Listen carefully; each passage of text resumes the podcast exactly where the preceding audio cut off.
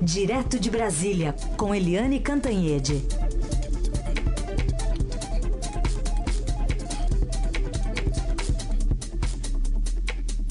Oi, Eliane, bom dia. Bom dia, Raíssa e Carolina, ouvintes. Bom dia, Eliane. Bom, vamos falar então sobre a reforma da Previdência.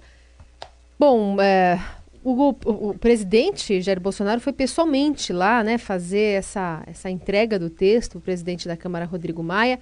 Assim ele assume a dianteira da defesa do texto também?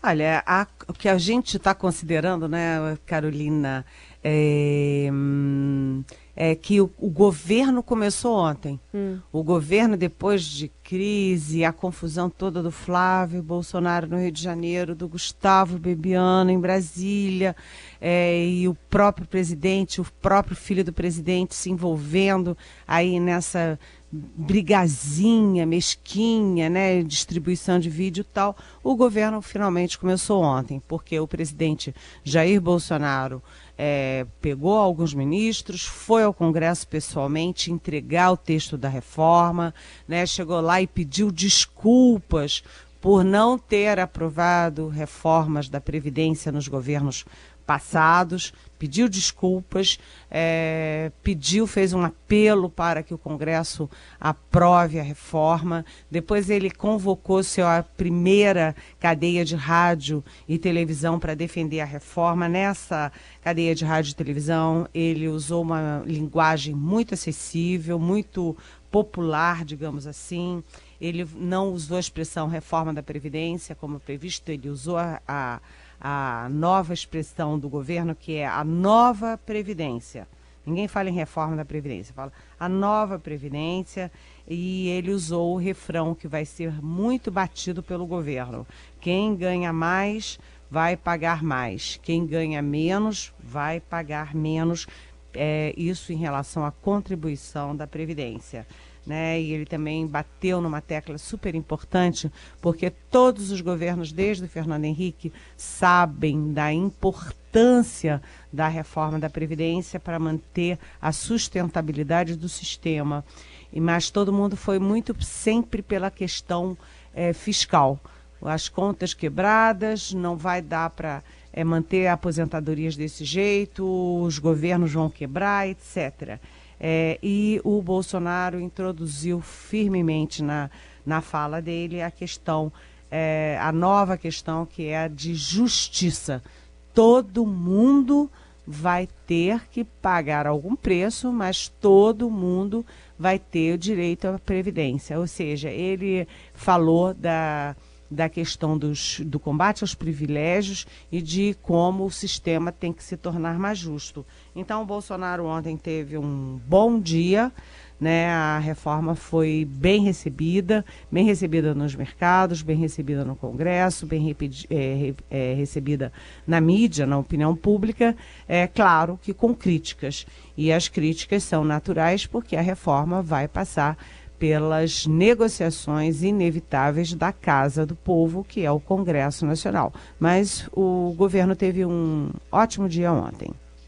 Agora, pegando os principais pontos, o que, que dá para destacar eh, entre esses principais pontos e o que, que, pelo jeito, vai dar polêmica, hein, Eliane? Olha, Heisen, uma coisa super importante que eu achei é reconhecer que os outros órgãos de imprensa não queriam reconhecer, relutaram e tal. Mas o grande furo, o furambaço dessa reforma foi do nosso Estadão. Né? Quem deu a minuta do projeto, o projeto anunciado ontem, foi o Estadão. Isso é inegável. Os nossos repórteres em Brasília, a Idiana, a Adriana, ele, elas estão de parabéns porque realmente o Estadão foi quem deu a minuta da reforma que foi anunciada ontem. É, os trechos mais importantes. Primeiro, é, é importante notar que vai aumentar a idade para todo mundo a idade mínima para aposentadoria vai aumentar para todo mundo. Segundo ponto, todo mundo vai contribuir mais. Mas eu acho importante isso que o governo está falando: quem paga, quem ganha mais vai pagar mais, quem ganha menos vai pagar menos. Então, tem toda uma escala é, em relação ao salário. Quem ganha pouquinho vai ter um percentual menor, quem ganha mais vai tendo aumento de é, percentual, ou seja, não é o mesmo percentual que vai incidir sobre valores diferentes, o que já significa aumento no número real. Não, os próprios percentuais vão aumentar de acordo com a renda do contribuinte. É, todos os, todo mundo vai aumentar a idade e uh, ao longo do tempo os servidores públicos terão a mesma idade mínima do setor privado. Os dois, setor, os dois setores, privado e público, vão se encontrando ao longo do tempo, o que eu acho muito positivo. Ah, do ponto de vista da esquerda, né, ali vai ter uma dificuldade porque aumenta a idade mínima também para professores, para trabalhadores rurais e para policiais, mas esses três, essas três categorias serão diferenciadas sim. Né, porque os professores e a, a Previdência, eu acho que todo mundo já sabe essa altura, mas a nova Previdência prevê 65 anos para homens, 62 anos para mulheres, isso ao longo, até concluir o processo de 12 anos mas os professores e os trabalhadores rurais poderão se aposentar, ambos, mulheres e homens, aos 60 anos, ou seja, com cinco anos a menos que os homens na, na aposentadoria geral. E os policiais vão se aposentar, poder se aposentar aos 55, porque realmente a vida de policial não é fácil. É uma categoria que, que vive numa situação de risco permanente, de alta tensão, é, tensão psicológica, tensão física, né? Então, os, os policiais têm uma diferenciação. Agora, é, quando o Bolsonaro estava falando ontem em cadeia, é, ele foi falando das outras categorias, outras categorias, que todo mundo vai ter que contribuir, etc, etc. E eu ficava me perguntando, e os militares? E os militares? Cadê os militares? E aí ele explicou. Né, os militares, né, ele, em vez de falar de sistema de previdência dos militares, ele falou da situação de inatividade, né, o sistema de inatividade dos militares, e aí a questão dos militares propriamente, dos policiais militares e dos bombeiros. Isso vai ter um texto à parte que vai ser entregue daqui ao mês, no dia 20 de março. Se o governo apresentar alguma coisa muito camarada, muito boazinha para os militares, isso vai ter um efeito muito negativo no Congresso. Então, o governo é, pode demorar um mês, mas tem que apresentar alguma coisa que não seja muito especial e muito excessivamente camarada com os camaradas do presidente. Mas, enfim, é uma questão que vai dar uma certa confusão, já está dando uma certa confusão, é a questão de pagar 400 reais, ou seja, menos que o salário mínimo, para os trabalhadores ou as pessoas em, eh, em, chamadas miseráveis, né? As pessoas em situação de extrema pobreza, aos 60 anos terão direito a 400 reais e só aos 70 anos terão direito a, a um salário mínimo. Então isso, isso vai ser um problema porque no Nordeste, por exemplo, é, muita gente não chega a 70 anos. A expectativa de vida no Piauí, por exemplo, é de 69 anos, ou seja, as pessoas não vão ter direito nem a um salário mínimo. Isso, é, a questão regional vai ser complicada. Ô, Eliane, já que você falou em algumas resistências, tem um parlamentar, um senador que tuita muito. Você falou aí sobre policiais, ó, esse senador escreveu assim: caberá ao Congresso Nacional aprimorar a proposta de nova Previdência com emendas. Por exemplo, a que inclui as guardas municipais nas mesmas regras dos policiais. Aí esse mesmo senador escreveu depois: guardas municipais também são agentes de segurança pública e exercem uma profissão de risco. É o senador Flávio Bolsonaro que escreveu isso. Pois é, né? O próprio filho do presidente, você vê como é que os filhos do presidente causam problema. Todo mundo sabe que o Congresso Nacional tem o direito de, aliás, o dever de aprimorar a proposta, mas não cabe ao filho do presidente, senador uh, da República, tuitar uma coisa dessas, porque já mostra aí a defesa das corporações. Né? Na questão das esquerdas que eu estava falando, professor, trabalhador rural, etc., as esquerdas no Congresso estão muito isoladas. A gente vê que a derrota na, nas urnas foi acachapante, depois o PT, ontem eu estava conversando com líderes é, do Congresso e eles estavam dizendo o PT está tóxico, a própria esquerda não está se aliando ao PT, está longe do PT. Então a capacidade de reação é pequena. Eles ontem apareceram na, na entrega da reforma vestidos de laranja, com um avental laranja e com laranjas na mão, lembrando aí o laranjal do PSL, que é o partido do presidente.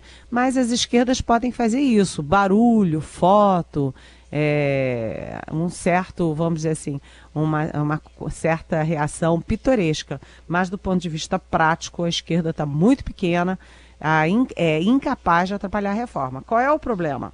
O problema da reforma são aqueles 360 parlamentares que são potencialmente da base aliada do governo, mas que são é, uma incógnita. Por quê?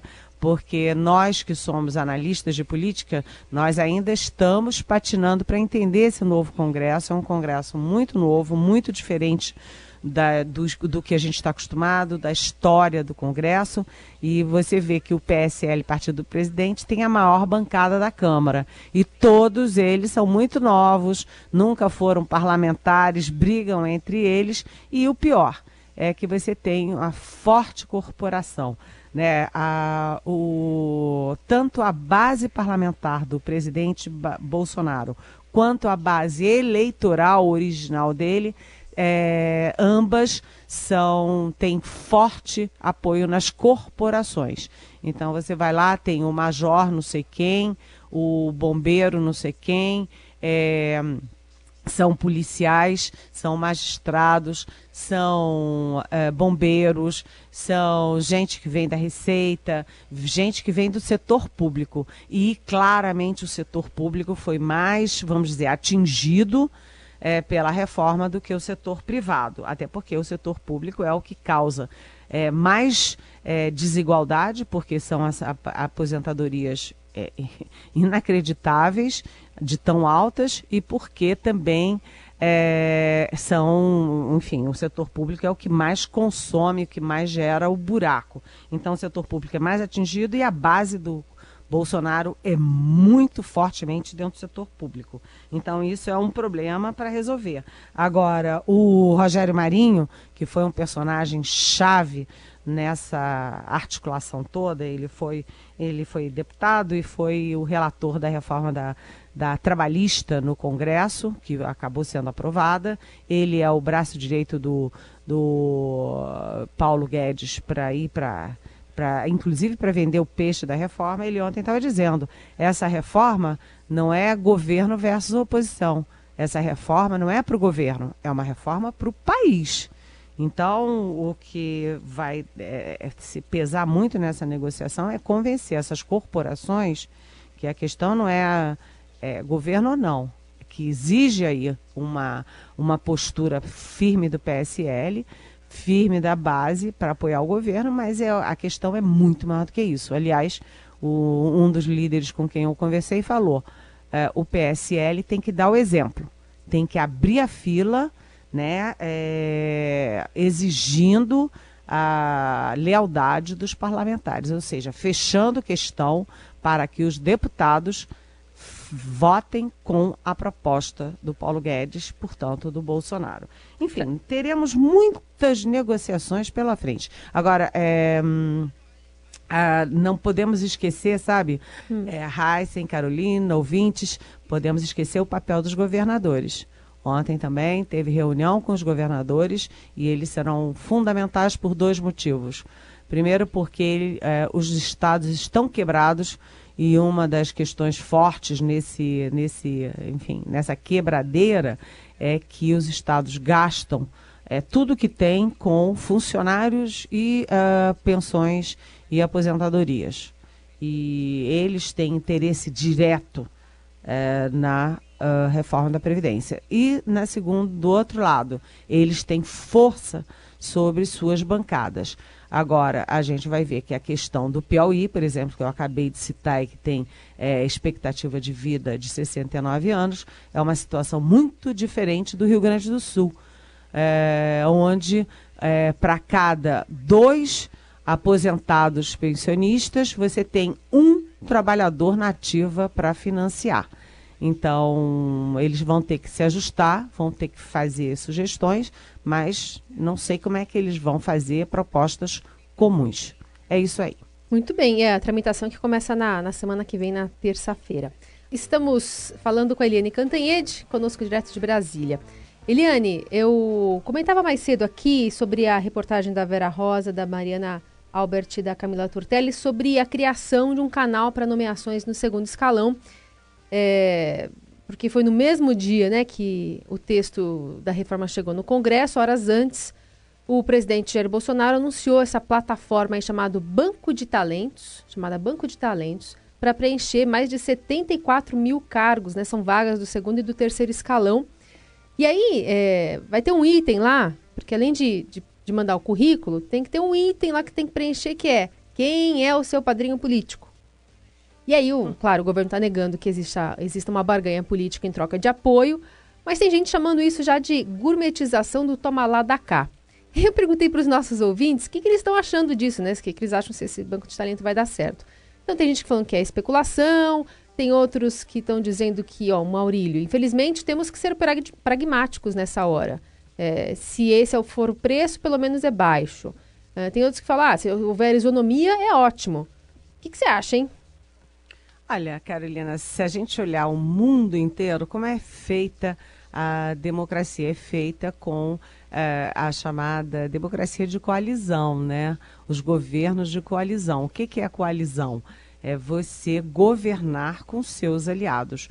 Uh, o, apesar do PSL ser o maior partido da Câmara, ele não é apenas, é, vamos dizer assim, muito novinho, muito inexperiente, mas ele não dá sustentação ao governo. Aliás, o próprio PSL está pegando fogo cheio de críticas ao governo.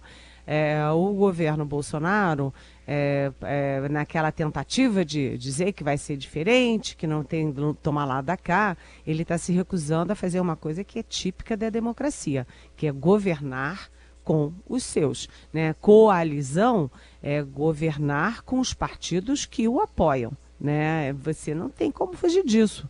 Né? E aí, diante dessa gritaria toda do PSL, eu acabei de falar, para aprovar a reforma da Previdência, quem tem que comandar esse processo, puxar a fila ali é, de fechamento de questão é o PSL. Porque senão os outros vão dizer, puxa, se nem o partido do presidente está nem aí para reforma, cada um pode fazer o que quiser, por que, que o meu partido, ou por que, que eu vou ter que aprovar uma reforma que tem reação em, em diversos setores. Então, é importante conquistar a base aliada, conquistar a confiança da base aliada, e isso o governo não construiu. Né? Se você passar no Congresso, é, você vai ouvir críticas ao governo desde a hora que você entra ali na portaria principal, sobe as escadarias, passa pelo Salão Verde, chega no plenário nas comissões e todo mundo falando mal do governo. Que esse governo não ouve parlamentar, que esse governo é, desdenha o próprio partido, que esse governo é, não, não ouve os líderes, que o, o Bolsonaro tem desdém pelo, pelo Congresso, tanto que quando ele foi lá ontem, o presidente falou. É, essa casa onde eu servi durante 28 anos e tal, mas vamos dizer, né, a gente lembra que o Bolsonaro foi é, do terceiro escalão do Congresso, né, abaixo clero do Congresso. Mas, enfim, é, essa questão aí da, do, do, do banco de talentos é para cumprir essa, vamos dizer, para tentar amenizar as críticas. Então, nem ele faz o troca-troca e põe as pessoas dos partidos no, na, no educação, nem ele diz que não vai fazer. Então, o que, que ele faz? Ele ganha tempo e empurra com a barriga. Olha, tem um banco de dados aqui. Vocês venham e indicam esses nomes técnicos aí. E aí, esse, isso vai passar pelo crivo dos ministros. É, ou seja, é uma forma de dizer que vai fazer sem ter efetivamente que fazer. De qualquer jeito, é, é preciso organizar aquela bagunça que está o Congresso. O Onix Lorenzoni, que é o chefe da Casa Civil e coordenador político, vem sendo muito criticado porque ele não tem o comando disso e ele mesmo, quando conversa com os parlamentares e os líderes, ele diz: Ah, mas eu não tenho poder para resolver isso. Evidentemente, porque o poder no Palácio Planalto está na mão é, dos militares, está na mão do presidente, está na mão dos filhos do presidente, que demitem e contratam pessoas dentro do governo. Então, esse ajuste da relação do executivo com o legislativo está muito complicado. E o banco de dados é só para dourar essa pílula aí. Eu fiquei curioso só de ver a planilha, como deve ser, como é que vem? Será vem um QI, quem indica, sei lá, alguma coisa assim? Ah, na planilha. e aí vem assim, é, quem indica o deputado não sei o quê. Aí o deputado vota contra alguma coisa do governo, é. pronto. Aí lá se vai o cara que pode ser um baita cara, um baita engenheiro com baita currículo, e diz, ah, mas ele foi indicado pelo Chiquinho não sei da onde que votou contra. Risca o camarada, entendeu? Nossa. É isso. Bom, e assim a gente vai encerrando mais uma edição do Eldorado da, da, Ixi, eu ia falar Eldorado Expresso. Opa, Não, é do tarde. Jornal Eldorado, por enquanto. Com a Eliane Cantanhede, que volta amanhã a partir das nove. Obrigada, viu, Eliane? Beijão. Até amanhã. Tchau.